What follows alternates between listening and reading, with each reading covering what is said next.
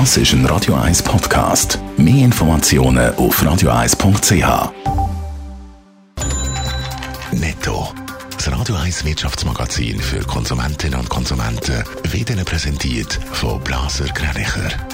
Wir beraten und unterstützen Sie bei der Bewertung und dem Verkauf von Ihrer Liegenschaft. blasergreinicher.ch Dave Burkhardt. Trotz der Corona-Krise will sich die Spitze von der Fluggesellschaft Swiss offenbar Boni auszahlen lassen. Drei Geschäftsleitungsmitglieder sollen das Geld für das erfolgreiche Geschäftsjahr 2019 in den nächsten Tagen überkommen, schreibt der Tagesanzeiger. Nicht dazu gehört der abtretende Swiss-Chef, Thomas Klür.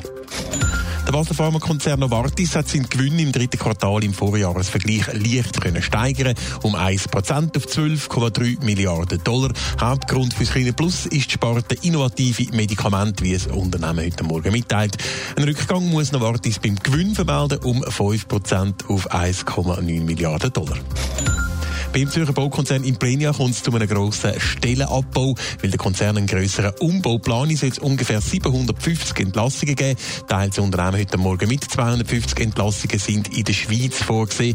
Die Restrukturierung bei Implenia soll dann bis 2023 abgeschlossen sein.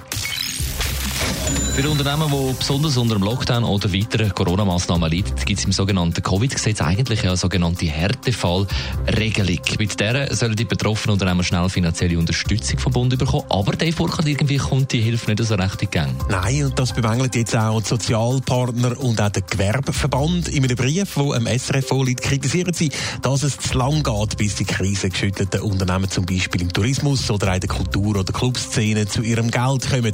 Der Härtefallfonds der müsse schneller in Kraft treten. Wir sehen ja dran, sagt Marie-Gabrielle Ineichen-Fleisch vom Staatssekretariat für Wirtschaft SECO. Es müssen im Vorfeld aber halt noch ein paar Fragen geklärt werden. Diese Regelung ist noch in Erarbeitung. Wie soll das gehen? Die Kantone müssen beantragen und dann beteiligt sich der Bund. Und äh, jetzt stellen Sie nicht die Frage, wie viel, wie viel das sein wird, weil das wird der Bundesrat entscheiden. Es kommt sehr darauf an, ob das à fond perdu Beiträge sind oder Darlehen sein werden. Sie sagen aber überzeugt, dass es bald eine Vernehmlassung zu dem Härtefallfonds gibt. Ja, aber das nützt Unternehmen gleich nicht viel. Ich meine, die brauchen ja jetzt das Geld. Ja, so sehen das einmal die Sozialpartner und auch der Gewerbeverband. Auch wenn Maria Gabriel in Eichenfleisch sagt, wenn der Fonds dann parat ist, dann gehe ich es dann schnell. Ich denke, das ist wichtig äh, in all diesen, diesen Fällen, wo es wirklich um Härtefälle geht, dass man sehr rasch dann ähm, hier einen, einen Antrag, entsprechenden Antrag stellen kann bei einem entsprechenden Kanton. Der Bund geht davon aus, dass die ersten Gelder im nächsten Februar dürften fließen. Spät findet die Gewerkschaften und Sozialpartner und der Gewerbeverband. Sie befürchten nämlich, dass es bis dann schon zu Konkurs kommt.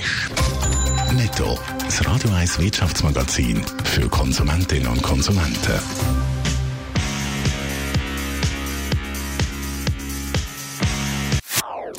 Das ist ein Radio 1 Podcast. Mehr Informationen auf radio1.ch.